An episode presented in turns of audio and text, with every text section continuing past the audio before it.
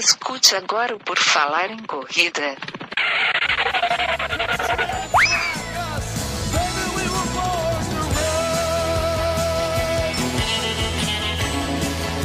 Are you ready to run?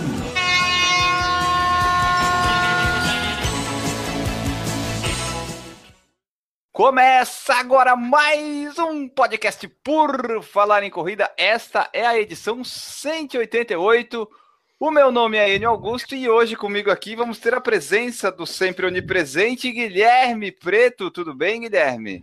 Tudo bem, Enio? Estamos aqui agora, rádio por falar em corrida, sempre à disposição dos nossos ouvintes. Tudo bem, Enio? tudo, tudo ótimo. E esse clima de rádio aí do Guilherme, da voz dele, é porque a gente vai falar, vai entrevistar o Ricardo Capriotti, jornalista e corredor que aceitou aqui o nosso convite. Muito bem-vindo, Ricardo, tudo bem? Oi, Enil, boa noite a você, boa noite ao Guilherme, boa noite a todos os internautas, todo mundo que está com a gente nessa noite de segunda-feira. Tudo ótimo, né? Tá tudo bem. Aqui em São Paulo tá um calor danado, tá duro para treinar, tá duro para correr, mas tá tudo, tudo ótimo, tudo bom. Muito obrigado pelo convite aí, é um prazer falar de corrida com vocês. É isso aí, Ricardo. A gente aqui também está suando bastante aqui em Florianópolis para fazer os nossos treinos, mas a gente não pode deixar de começar esse podcast, além de falar dos nossos treinos quentes, de pedir para o pessoal seguir a gente nas redes sociais. Tem o porfalarencorrida.com, você acessa o nosso site, tem as nossas redes sociais ali na aba do lado, ali tem ali Facebook, Instagram, YouTube, nosso canal do YouTube. Não deixe de acessar também e se inscrever no nosso canal do YouTube.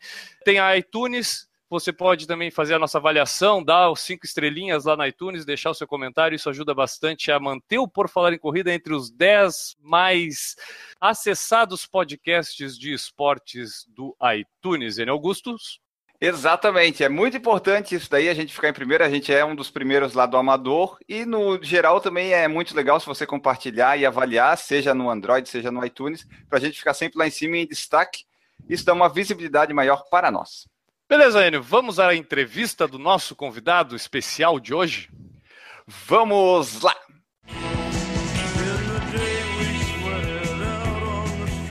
Tem início agora aqui a nossa entrevista com o Ricardo Capriotti. E para começar, a gente sempre começa dessa forma. Ô, Ricardo, se apresenta aí para nós. Diz aí, quem é que é o Ricardo jornalista? Como é que começou essa história com a corrida aí? Para o pessoal te conhecer. Bom, é, eu tenho 50 anos de idade, eu trabalho em rádio desde os 16 anos. Eu comecei a trabalhar é, antes mesmo de entrar na universidade. Eu já trabalhava em rádio na minha cidade aqui, que é Osasco, e eu entrei na faculdade. Eu sempre tive uma ligação muito grande com o esporte. Eu pratiquei basquete, vôlei, joguei beisebol quando criança aqui na minha cidade, então eu sempre tive uma relação muito próxima com o esporte. Além do futebol, claro, né, como todo brasileiro, né, tem a relação aí com os campinhos, com os amigos. Depois que eu entrei na faculdade, na universidade, em 1985, eu tinha 18 anos de idade, eu, uh, meu desejo sempre foi trabalhar em rádio, eu sempre adorei trabalhar em rádio, sempre gostei demais, comecei aos 16 anos aqui na minha cidade. Depois que eu entrei na faculdade, eu fui obrigado a parar com o esporte, como muita gente é obrigada, não é? Você não consegue dar conta de todas as coisas ao mesmo tempo. Eu comecei a, trabalhar, não mais em rádio, mas eu comecei a trabalhar em um banco uh, no Bradesco, aqui em Osasco. E depois, no meio da faculdade, eu deixei o banco e voltei a trabalhar em rádio. E já voltei com o jornalismo esportivo, que era uma coisa que sempre me chamava muito a atenção.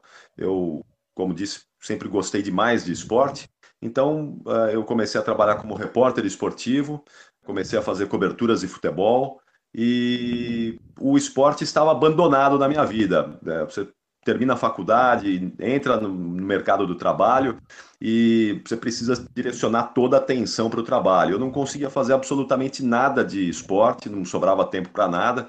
Eu, como repórter, trabalhava praticamente de segunda a segunda. O futebol tem uma rotina muito maluca aqui no Brasil, né? Então, meus horários nunca eu conseguia é, me organizar por conta de viagens para cobertura de seleção brasileira, de clubes. Era uma rotina meio atribulada.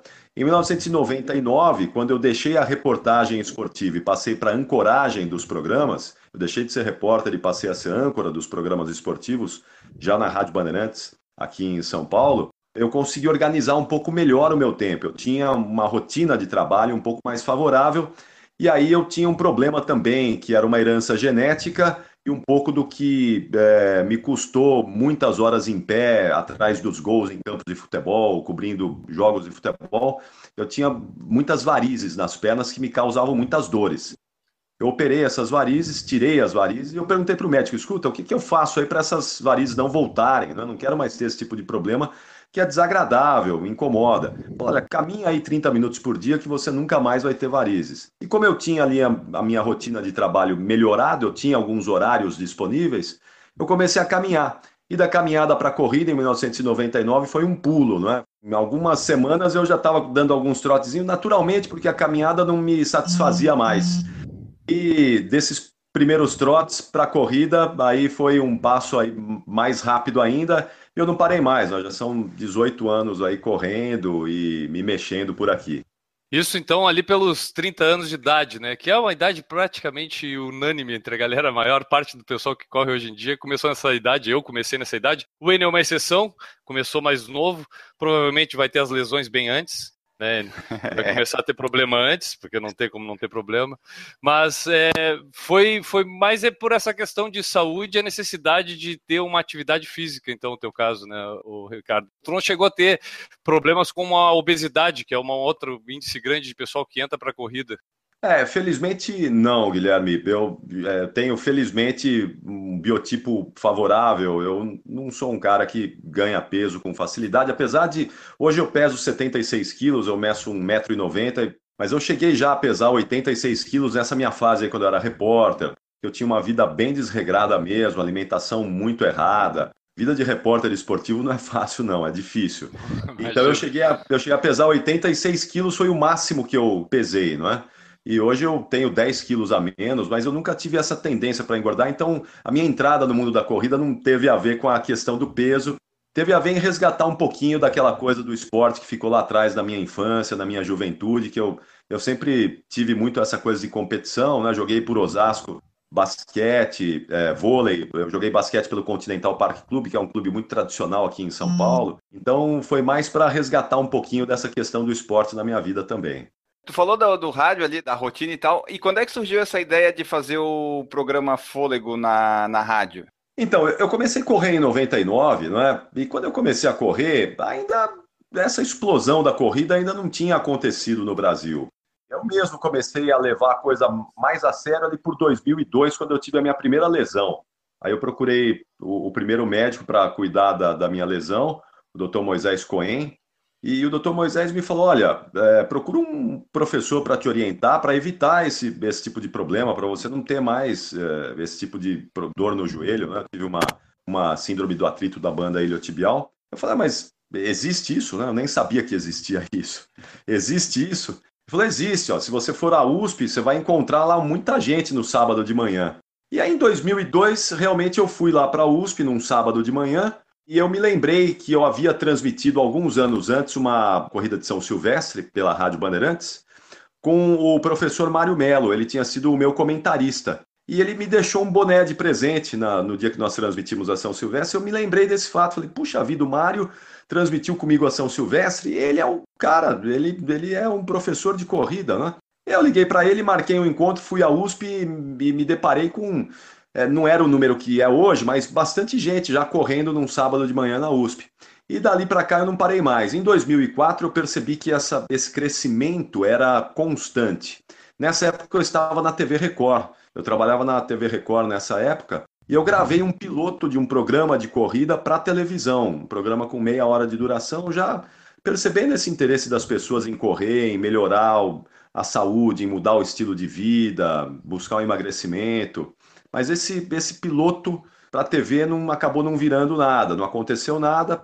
E em 2007 eu voltei para a Rádio Bandeirantes. Eu, eu estava fora da Rádio Bandeirantes nesse período, eu havia trabalhado já 10 anos, né? saí para ir para a TV Record. Em 2007 a Bandeirantes me chamou para retornar e eu fiz essa dobradinha TV Record e Rádio Bandeirantes. E quando eles me convidaram para voltar à Bandeirantes, eu disse: olha, legal, eu volto, mas eu quero um, fazer um programa de corrida aqui na Rádio Bandeirantes caras acharam meio loucura, né? Fazer um programa sobre corrida de rua numa emissora como a Bandeirantes, super tradicional, né? uma emissora com é, mais de 70 anos de existência.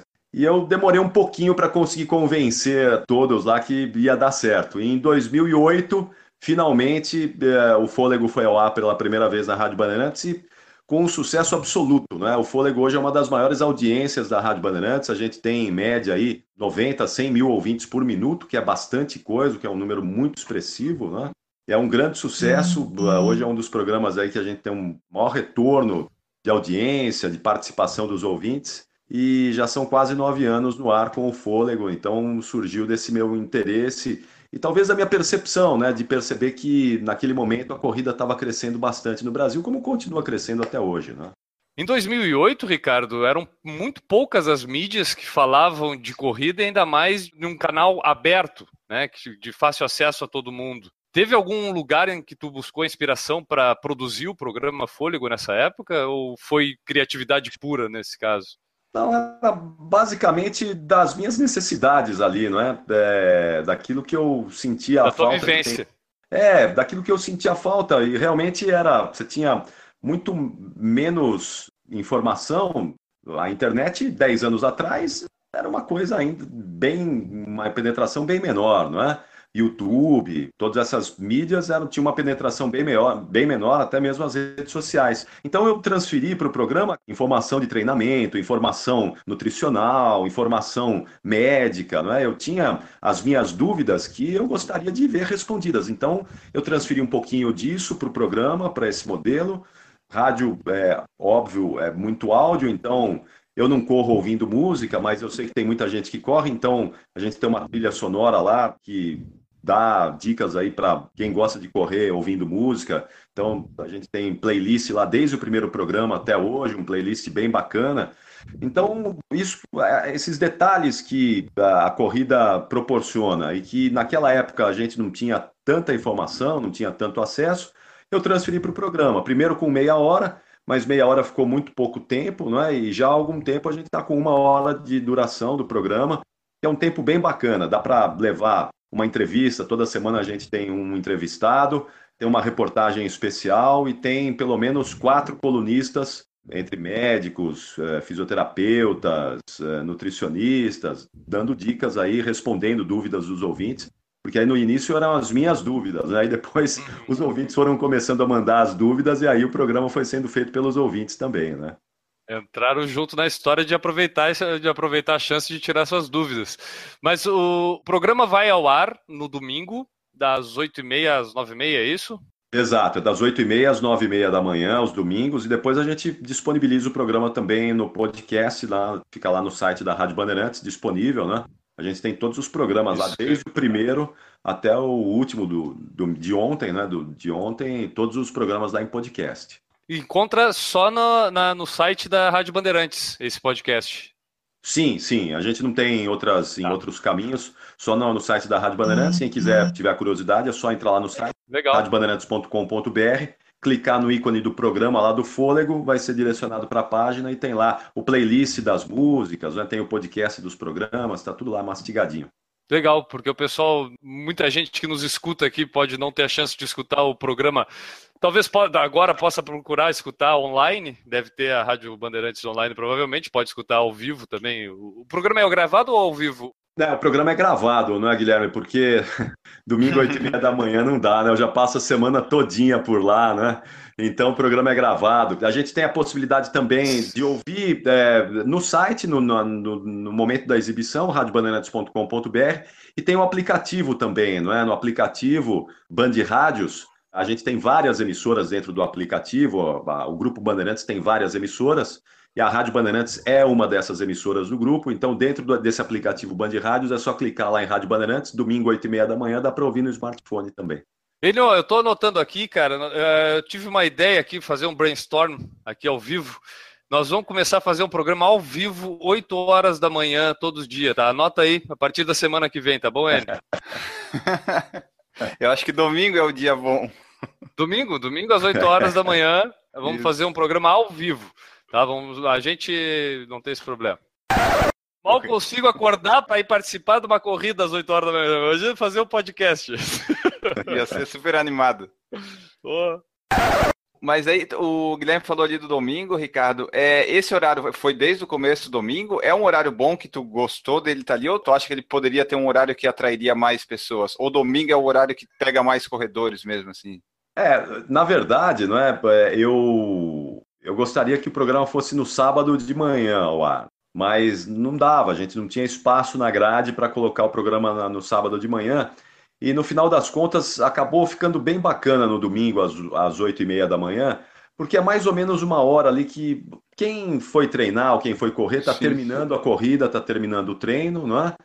E quem é dia off, quem está descansando no domingo, tem a possibilidade em casa de 8 e meia da manhã, normalmente o corredor já está acordado esse horário, né? Ligar o rádio ali ou ligar no, passar no aplicativo e ouvir. Então acabou dando certo, acho que acabou ficando num dia muito legal, domingo, 8 e meia da manhã. A gente tem uma resposta bem legal. E quem prefere dormir um pouquinho mais, até mais tarde no domingo, é, consegue às nove e meia da manhã sair para treinar, fazer um, o treino às nove e meia numa boa. Muita gente faz isso, termina de ouvir o programa e sai para o treino.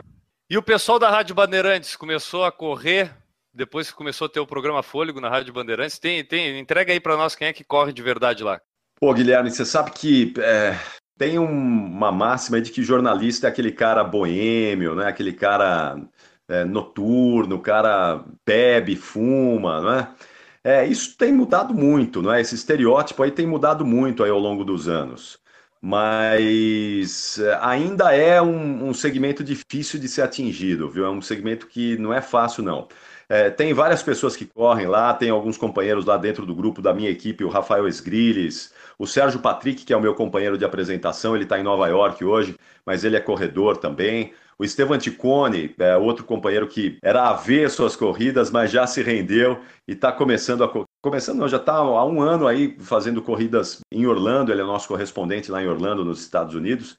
Então o programa acabou impactando muita gente lá dentro no segmento, não é, entre os jornalistas, eu sei que tem muita gente aí que mudou o estilo de vida, percebeu que não adianta ficar só na esbórnia, ficar só é, é, dormindo pouco, comendo mal, bebendo muito, fumando bastante, porque uma hora a conta vai chegar. E felizmente esse estereótipo de que o jornalista é um cara avesso a, a, ao exercício está começando a mudar. Eu percebi que nos últimos anos a gente tem uma, uma mudança nesse comportamento.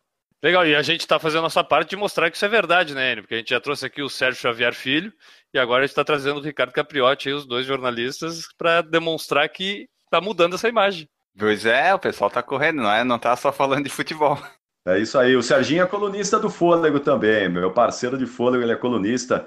O Serginho é brilhante, não é? E ele sempre tem colunas que os ouvintes adoram. O Serginho é craque da escrita, craque do microfone e está lá com a gente no Fôlego também. Ricardo, vamos voltar a falar um pouquinho de corrida, cara, mais especificamente da tua experiência de corredor. A gente quer saber um pouquinho da tua vivência, quais provas são aquelas que tu gosta de falar que correu, que foram marcantes para tua vida. Fala um pouquinho da tua vida aí de corredor ao longo desse vastos anos correndo. Bom, eu acabei de realizar o meu grande sonho na corrida, né? O que não quer dizer que eu sepultei os meus outros sonhos, né? Não é isso, mas eu acabei de realizar o, o sonho que me trouxe para a corrida. Eu comecei a correr, como eu disse lá atrás, né? Por conta de uma questão médica, de saúde. Mas quando eu comecei a correr, eu me encantei pela maratona de Nova York. Lá em 1999, né? Eu ouvia o Frank Sinatra cantando New York, New York, eu falava, puxa, eu ia pesquisar, não é? Mas a pesquisa na internet ainda era pequena naquele tempo. Eu ia eh, ler, conversar com algumas pessoas e a maratona de Nova York foi criando um bichinho, um monstrinho dentro de mim, não é? E em 2006 eu me inscrevi para a maratona de Nova York.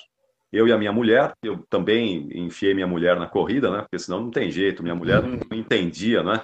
Eu acordava sábado às 5 e meia da manhã para sair para treinar. Ela falava: O que está acontecendo? Né? Sexta-feira ia dormir cedo. Falava, o que está acontecendo? Não, eu tenho que treinar amanhã. Ela não entendia nada. E o único jeito de fazê-la compreender o que era isso foi inseri-la também na corrida, né? Então, em 2004, eu levei ela para correr comigo e ela tá, ela corre junto comigo até hoje, ela corre até hoje também, né? Em 2006, eu fiz a minha inscrição para a Maratona de Nova York, a minha e a dela. Nós fomos sorteados, nós dois, em 2006. É, nós estávamos Legal. completando 40 anos de idade e 15 anos de casamento. Então era o nosso sonho, né? Completar 40 anos. Ela faz aniversário em setembro, eu em outubro, maratona em novembro. A gente ia celebrar 40 anos e 15 anos de casamento em Nova York. Mas eu tive uma lesão no joelho e não consegui ir a Nova York em 2006. Nós jogamos as inscrições para o ano seguinte, para 2007. E infelizmente também em 2007 nós não conseguimos ir, porque foi exatamente o ano que eu voltei para a Rádio Bandeirantes, né, como eu disse lá atrás. E aí é, eu fiquei sempre com esse sonho de Nova York martelando dentro de mim, porque era o meu grande, a minha grande meta até então como corredor. Em 2015, a ASICS é, me convidou, perguntou se eu gostaria de correr a maratona de Nova York. Perguntou se gostaria de correr uma maratona, né? Eu disse: Olha, eu estou esperando Nova York 2016, porque eu vou completar 50 anos de idade, eu e minha mulher, 25 anos de casamento, e a gente está fazendo um plano aí de, de correr uma maratona em 2016. E a ASICS gostou da ideia, né? abraçou essa ideia aí dos 25 anos de casamento, 50 anos de idade, e nós fomos para Nova York, eu e minha mulher, agora, é, dia 6 de novembro de 2016, e aí, finalmente, a gente conseguiu é, realizar o sonho, né? celebrar os 50 anos de vida, os 25 anos de casamento. E foi uma experiência sensacional, porque a Maratona de Nova York realmente era tudo aquilo e mais um pouco do que eu imaginava. Né? Então, valeu a pena esperar todos esses anos. É óbvio que no meio disso eu fiz muitas outras provas, né? fiz muitas outras coisas bacanas também. Mas Nova York é realmente um negócio uhum. muito sério. É uma prova que é quem puder, quem tiver a chance, quem tiver a possibilidade de ir a Nova York correr a maratona, não vai se arrepender, porque é uma coisa de arrepiar. É realmente uma emoção indescritível. Eu tentei reproduzir um pouquinho disso lá no meu site, né, no meu blog, dentro do site, mas é só uma tentativa, porque realmente é difícil traduzir em palavras uh, o que é aquilo, que é estar com 52 mil pessoas correndo por Nova York.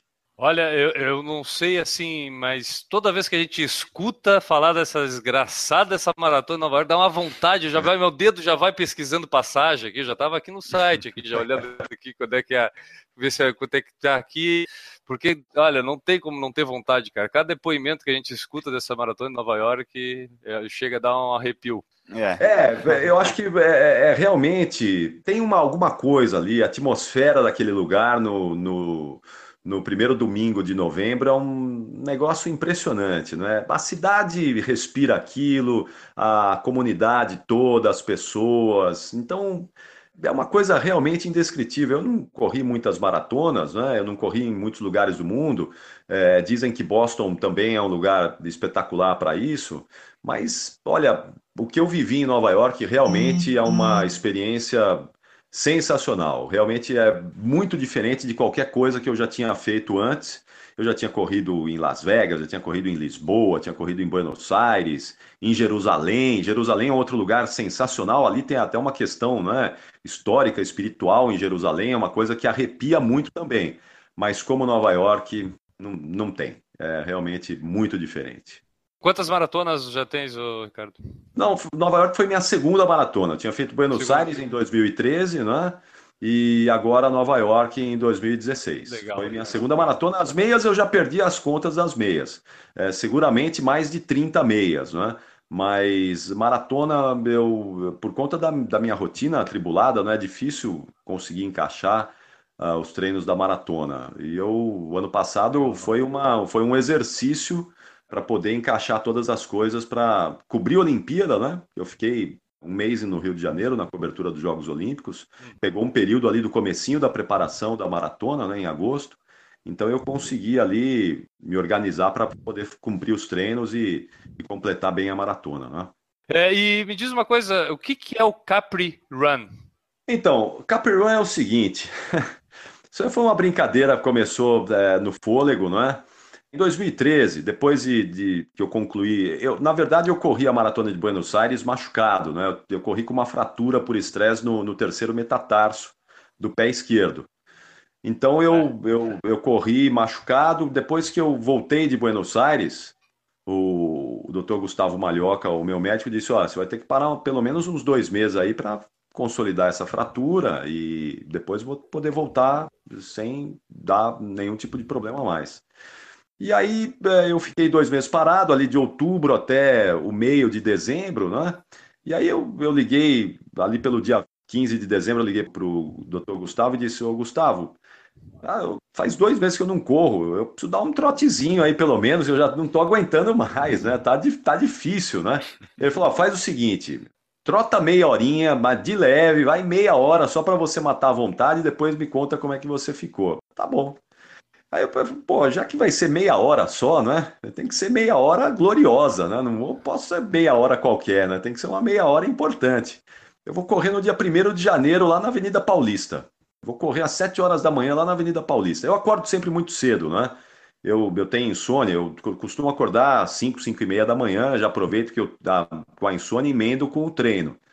Então, no dia 1 de janeiro, eu acordei às 6 horas da manhã, nem, na verdade nem acordei, foi meio que uma emenda, né? Do Réveillon ali para o dia 1 E às 7 horas da manhã eu estava na Avenida Paulista, em frente ao número 900, que é um lugar meio emblemático aqui também em São Paulo, Avenida Paulista 900, e ali eu corri 30 minutos pela Avenida Paulista. E é um negócio sensacional, porque é a cidade aos seus pés, é a cidade vazia, você não tem ninguém andando na Avenida Paulista, não tem ninguém andando em São Paulo, no dia 1 de janeiro às 7 horas da manhã. E eu achei aquela experiência incrível, não é? A Avenida Paulista só minha, não tinha mais ninguém ali. O pessoal estava limpando depois da, da virada do, do Réveillon, ali, festa, né, na virada do ano, mas era só minha avenida.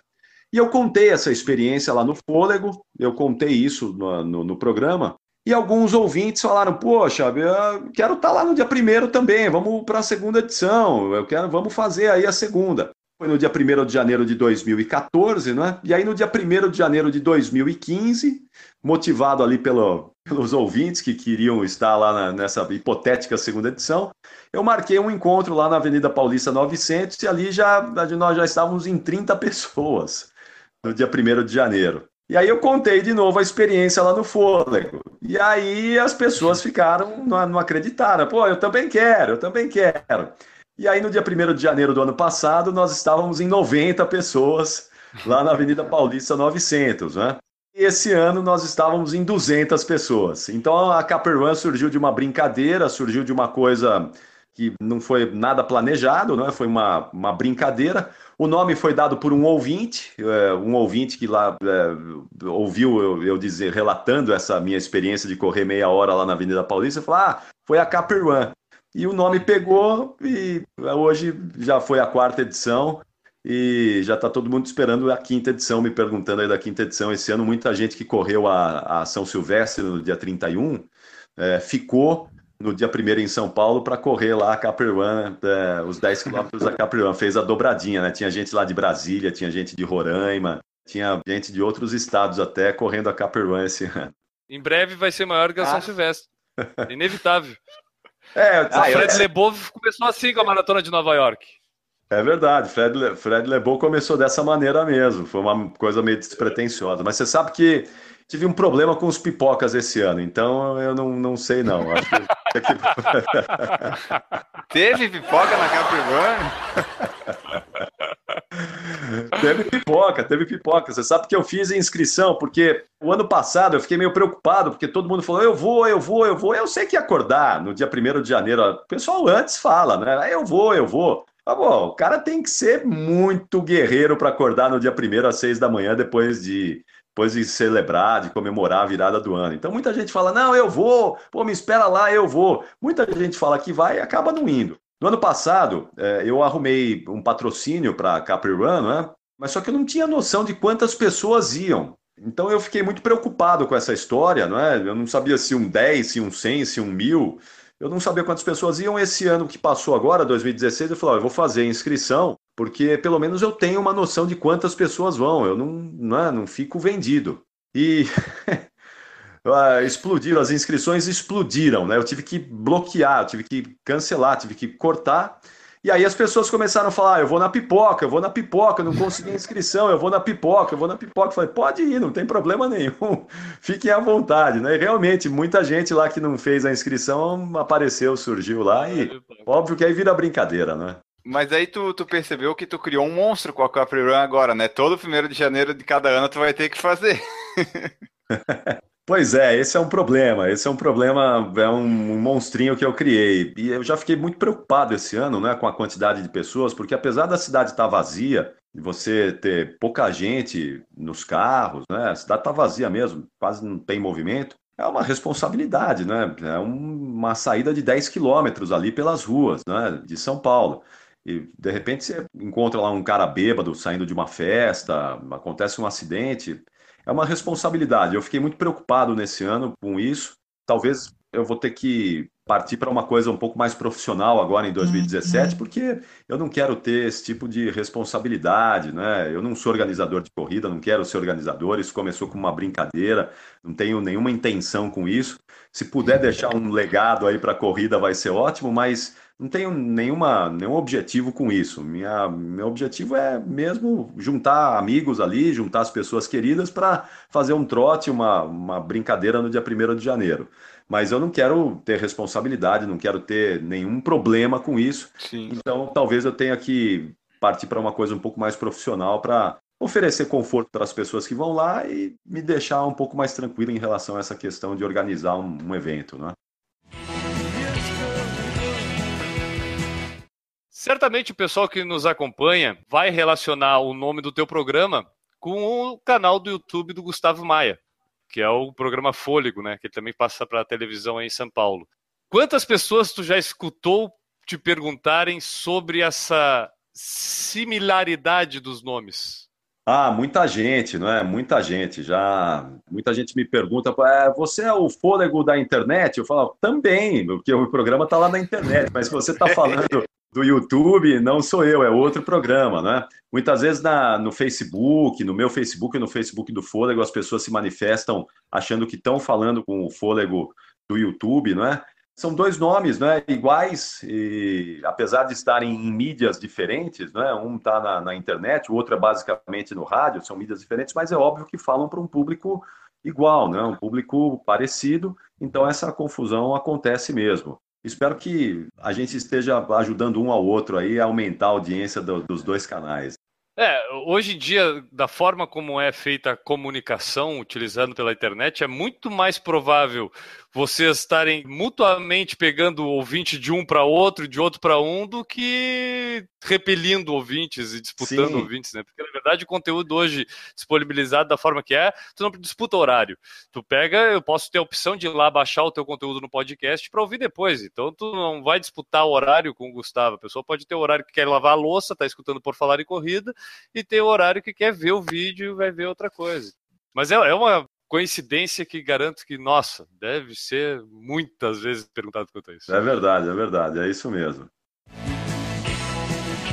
O Josias Pereira perguntou assim, ó, quais são as tuas metas para esse ano na corrida? Porra, eu estava falando sobre isso hoje, né? Porque o ano passado foi tão bom, eu estava já com a minha meta para a maratona de Nova York, então eu consegui planejar direitinho trabalho, família, treino, né? Foi muito bom. Esse ano eu ainda estou sem, sem nenhuma meta estabelecida. Eu gostaria de fazer uma outra maratona esse ano, uma maratona rápida, mas eu ainda não, não consegui bater o martelo, até porque as maratonas rápidas do segundo semestre já não tem mais inscrição, já está tudo esgotado, né? Chicago, Berlim. Talvez eu estou pensando aqui, estou conversando com, com a minha esposa para ver se a gente volta a Buenos Aires. Eu estou tentando baixar. Florianópolis está um aberto ainda, tá? Florianópolis está aberto, né? então, tá aberto eu, ainda as inscrições. Eu quero tentar uma maratona. Florianópolis é plana, né? Oh, Sim. É toda na beira-mar. Toda beira-mar, né? Então, eu tô, eu tô em busca de uma maratona plana para tentar baixar o meu tempo aí, ver se eu consigo um tempo um pouquinho melhor do que lá de Nova York, para poder sonhar com alguma coisa aí no futuro, quem sabe, né? Mas ainda não estou é, respondendo bem objetivamente, aí estou fechando agora aqui o que eu vou fazer em 2017. Eu ainda estou sem, sem uma meta definida. O Luiz Henrique Berlofa perguntou assim: fala os seus RPs aí, Capriote. Um abraço. Opa! Ah, eu não sou um cara, eu não sou um cara muito veloz, não. Eu, eu até o meu biotipo, né? Eu tenho 1,90m, o meu biotipo não é um biotipo de corredor, não é? Eu sou um cara longilíneo, mas eu sou um cara mais me adapto muito bem ao basquete, ao vôlei, não é? Eu tenho 42 e 20 nos 10 quilômetros, tenho 1 e 34 na meia e 3,35 na maratona. Não é? Esses aí são os meus tempos, é, os meus recordes pessoais. O que, que eu ah, falo agora para ele? O que, que, que eu falo para ele agora? O que, que eu digo Vou dizer para ele que eu tenho 1,97m e que estou pesando 113 quilos para justificar meus tempos. Imagina ah, se tá tivesse biotipo. Aqui, aqui eu e o Enio, a gente tem o mesmo biotipo, na verdade é 1,87. Tu tem o quê? 1,87, 1,88, Enio? 87, 86, é por aí. É, eu, eu já diminui um pouquinho, já encolhi um pouco, tô com 86. Ou seja, o Capriote é bem mais rápido que a gente. É, precisamos treinar mais. Resumindo. Tem tanta gente mais rápido do que eu também, né? Então, é, isso, é, isso, isso é o legal da corrida, né? A gente ficar ali é. duelando com o nosso cronômetro, com o nosso, com o nosso Garmin, né? É o que eu sempre falo. Para que alguns sejam mais rápidos, tem que ter alguns que sejam mais lentos. Eu faço parte dessa. dessa... Exato. Eu também, eu também, hein? Eu também. o Silvio Boia, do programa Quilometragem, perguntou assim: se tu já correu em trilha o máximo que eu corri em trilha foi eh, foram provas bem isoladas assim. Eh, eu corri um revezamento em Campos do Jordão. Era uma prova que a Corpore organizava, era uma prova muito bacana aqui Campos do Jordão. Vocês conhecem, não é? Uma cidade aqui na montanha, no, interior de São Paulo. E, e, também uma outra prova que a Corpore realizava, o revezamento em Ilha Bela. E você pegava alguns trechos de trilha ali em Ilha Bela também. É, a famosa subida de Castelhanos, que eu fiz uma vez, uma subida duríssima, né? um trecho muito duro, com muita pedra, muito buraco. Então foram as únicas experiências em trilha.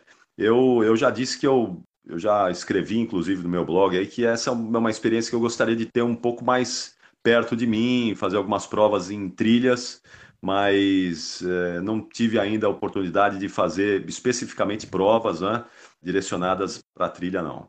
O Sérgio Ribeiro perguntou se ele já tentou levar o Milton Neves para correr.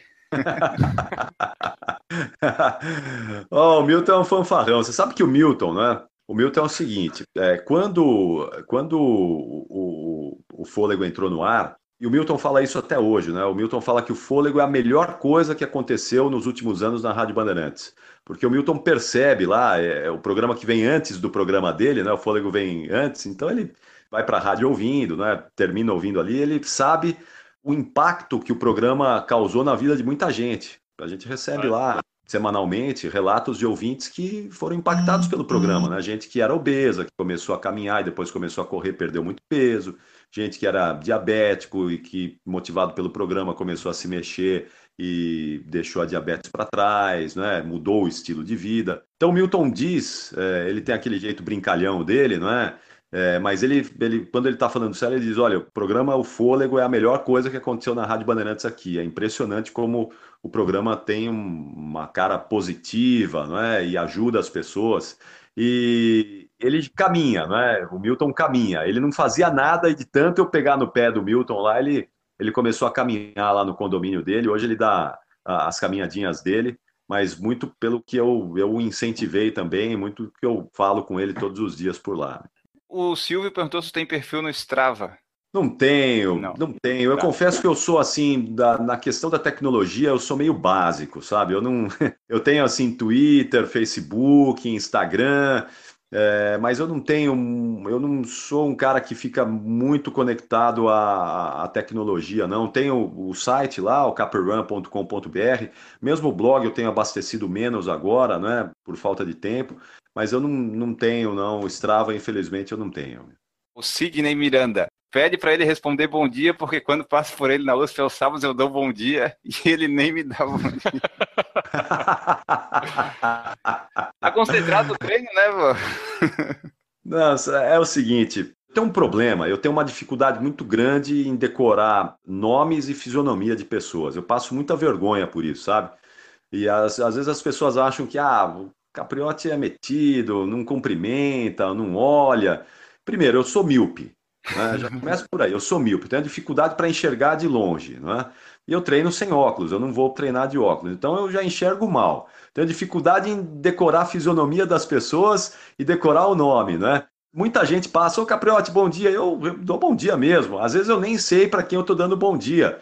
Mas é, eu dou bom dia, procuro dar bom dia para todo mundo. Mas eu confesso que eu tenho muitas vezes, é, as pessoas falam e acham que eu não respondo porque eu não quero, né? É porque realmente tem uma dificuldade de enxergar ou muitas vezes decorar a fisionomia em nome de quem eu estou falando. Mas podem ficar tranquilos, viu, João Carlos e Paulo Roberto, que eu não vou esquecer o nome de vocês, viu?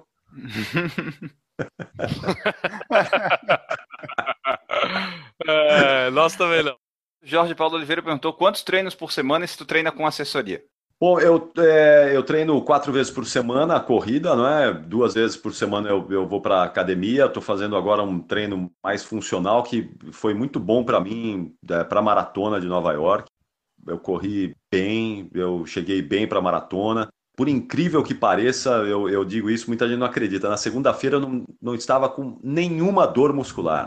Nenhuma. Zero, não é? A minha mulher estava parecendo o Robocop, coitada. E eu estava muito bem, né? Eu estava assim, sem nenhuma dor muscular.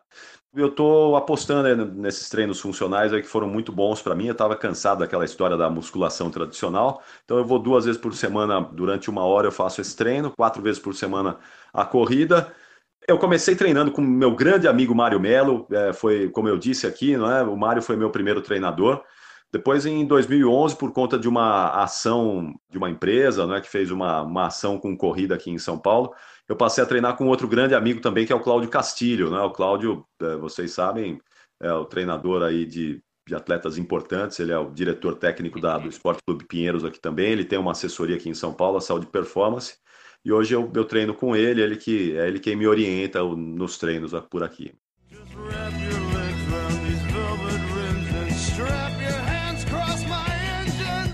Ricardo, onde é que o pessoal pode te encontrar aí nas redes sociais e na internet? Bom, é, Twitter e Instagram, arroba ricapriote, capriote com dois T's e tatu, não é? No Twitter no Instagram, no Facebook eu tô lá como Ricardo Capriote, tem a, a, minha página pessoal que infelizmente eu não consigo mais adicionar, mas tem a outra também que eu consigo lá receber todos os, os interessados lá, né? Enfim, tem o caprun.com.br, que é o meu site, lá no caprun.com.br tem a informação da Caprun da próxima edição, que vai ser no dia 1 de janeiro de 2018. Tem um pouquinho da minha história lá como jornalista, um pouco da minha história como corredor também. E tem o blog que eu divido algumas experiências. O último texto lá eu estou falando sobre longevidade.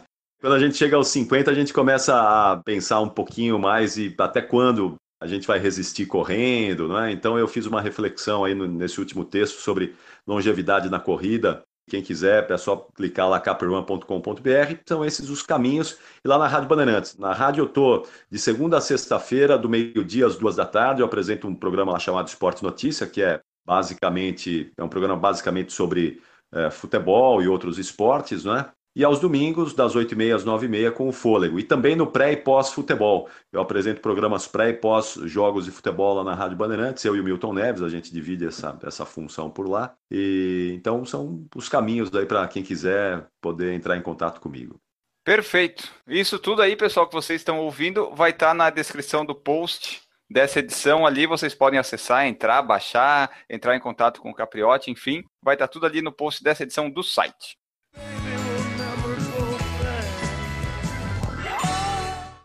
Chegou a hora da leitura das mensagens, aquele momento que vocês esperam tanto. Eu, é, eu espero que não esperem tanto quanto a entrevista, mas é um momento muito esperado e nós vamos ler. Elas chegam através do YouTube, do saco, do blog, chega de tudo que é lugar e a gente vai ler aqui, Guilherme. Pode ser?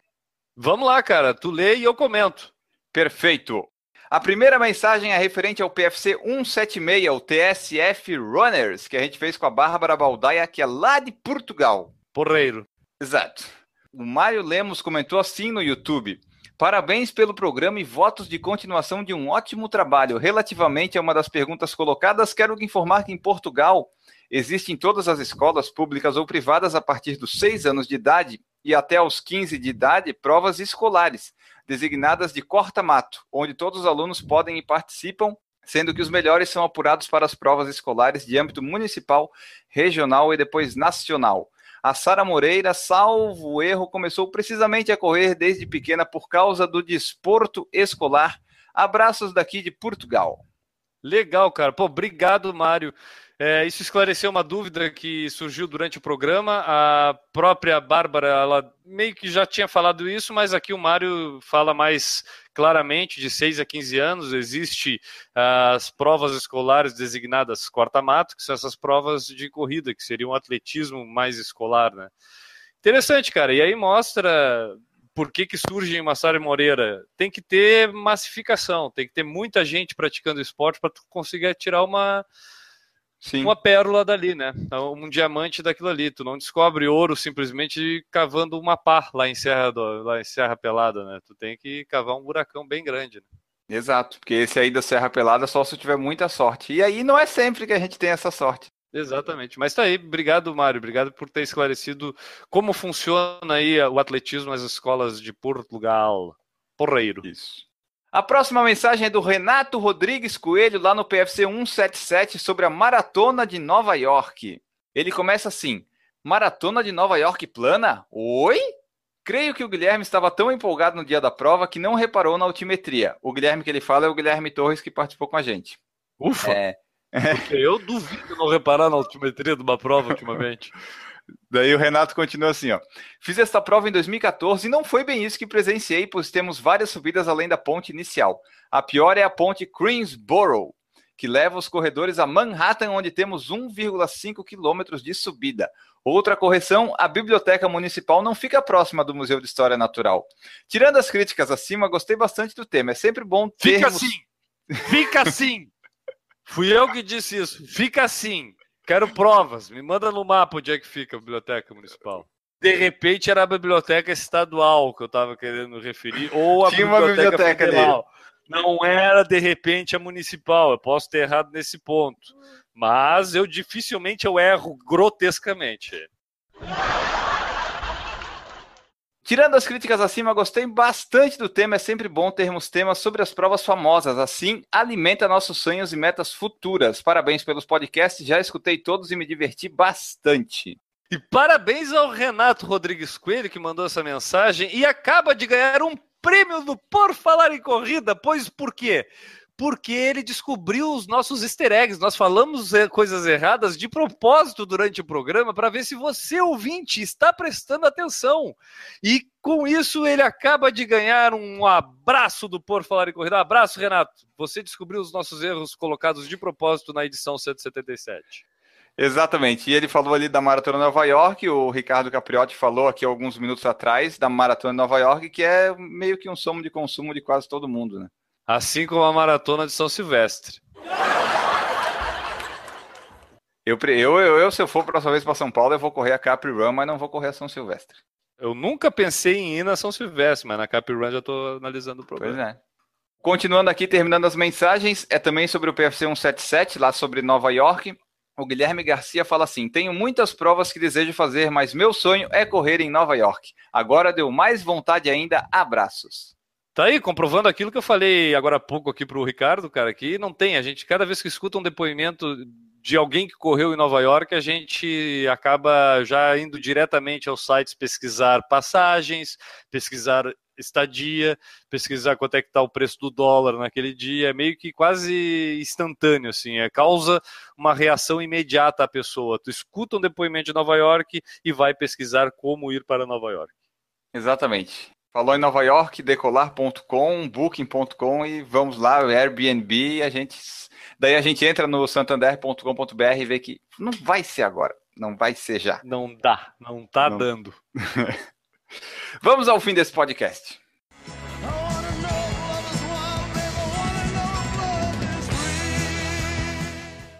Mas é culpa de vocês que estão ouvindo a gente, porque vocês ainda não foram no padrinho do Por Falar em Corrida. Se vocês, todo mundo que estiver escutando esse Por Falar em Corrida, for no padrinho e doar um real, a gente vai ficar faltando só 10.999 reais para poder ir para lá. Exatamente, você pode ir lá no padrim.com.br fazer como fazem a Cíntia Aires, Eduardo Massuda, família Nery, Lorna da Silva, Luiz Fernando de Oliveira, Marcelo de Oliveira, Renata Mendes e Roberta Pereira, que colaboram aqui a manter o Por Falar em Corrida como um todo no ar. E se a gente chegar numa determinada quantia de meta, inclusive você que é nosso padrinho ou madrinha pode correr, quem sabe, em Nova York junto com a gente. Olha só que legal. Vai depender do que, Enio? Dinheiro. Exatamente. Do que se refere o padrinho. Então, acesso ao padrinho, isso que o Enio falou não é uma piada, isso é verdade, está lá nas nossas metas do Por Falar em Corrida. Ficou curioso de saber se realmente tem essa meta de um ouvinte do Por Falar em Corrida ganhar uma viagem para correr no exterior. Então, acessa o padrim.com.br barra Por Falar em Corrida e confere lá, confere, dá uma olhada nas nossas metas e vê onde é que está encaixada essa possibilidade de você ganhar uma viagem internacional através do Por Falar em Corrida.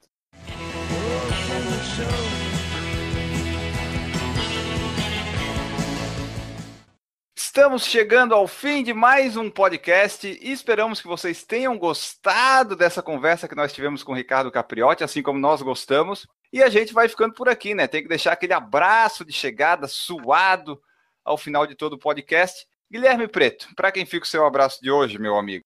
Rapaz, meu abraço de hoje, se for do jeito que eu cheguei do treino de hoje, é suado, mas suado mesmo. Aquela pessoa vai sair mais molhada do que depois do banho.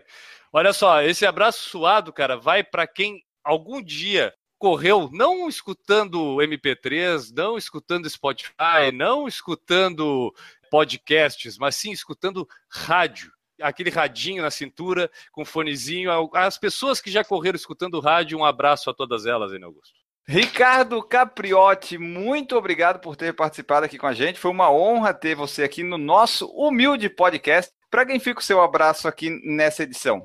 Bom, meu abraço é, é triplo, não é? Um abraço para você, Enio, um abraço para o Guilherme e um abraço para todos os internautas, todo mundo que está acompanhando a gente aí né, nesse podcast, nesse programa. Quero agradecer demais o convite.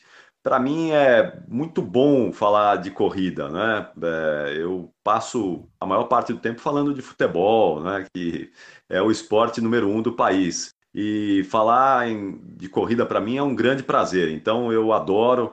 Quero agradecer demais o convite de vocês. Foi um prazer. Muito bom poder passar esses, esses minutos aqui com vocês, dividindo um pouquinho desse assunto que é apaixonante para nós, que é a corrida. Né? E deixar uma mensagem aí para todos, eh, já agradecendo a audiência, que todos continuem se mexendo, é? continuem é, se exercitando. A, a gente é, tem na corrida um caminho muito bom para poder envelhecer bem, envelhecer com dignidade, não é? envelhecer é, ativo. Isso é fundamental. Eu sei que para vocês essa história de envelhecimento está longe ainda, mas para os nossos ouvintes, aí para os nossos telespectadores, vocês possam continuar se mexendo bastante. E eu espero uma audiência de todos lá no Fôlego da Rádio Bandeirantes e também nas minhas redes sociais. Valeu, Enio. Muito obrigado. Guilherme, um abração para vocês aí e sucesso com o Por Falar em Corrida aí no podcast. E eu deixo aqui o meu abraço para todo mundo que consegue acordar e correr às 7 horas da manhã no dia 1 de janeiro de cada ano. Eu, o máximo que eu consegui foi correr esse ano às 7h30 e já foi um baita de um, de um trabalho.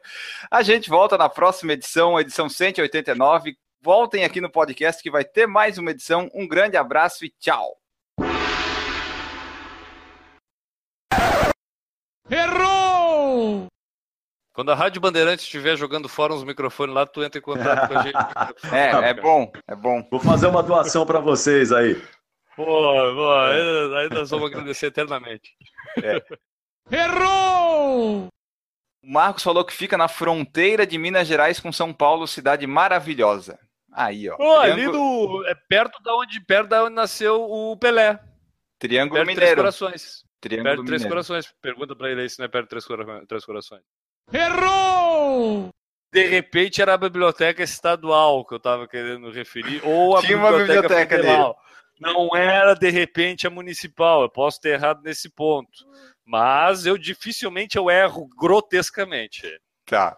Ó, é, olha só, tu dificilmente erra grotescamente, mas ele fala assim, ó, é longe demais de três corações, o Marcos falou. Não, mas são casos isolados que acontecem. Acontece, né? Mas tentamos, né? Se tu acertasse, ia dizer, porra, o Guilherme conhece pra caramba. Acontece. O problema é que teve alguém que É. sabia que não. Errou! Pô, quem aqui não quer correr em Nova York, né? É, o Newton eu acho que não quer, mas o resto todo mundo quer. Ah, o Newton ia dizer que não queria. É. O Newton ia dizer que não, porque eu prefiro mil vezes correr aqui em São José do que correr em Nova York, porque Nova York tu tem que ir até lá, tem o perigo dos atentados. Ah, é chato pra caralho. Tá, vamos lá, deixa eu comentar essa daqui então. Vamos lá. Corta tudo antes aí, editor. Tá. Beleza? Tá, cortou? Vamos lá. E galera, pra todo mundo, um beijo na bunda e até segunda. Beijo do gordo! Um beijo do gordo. Uau!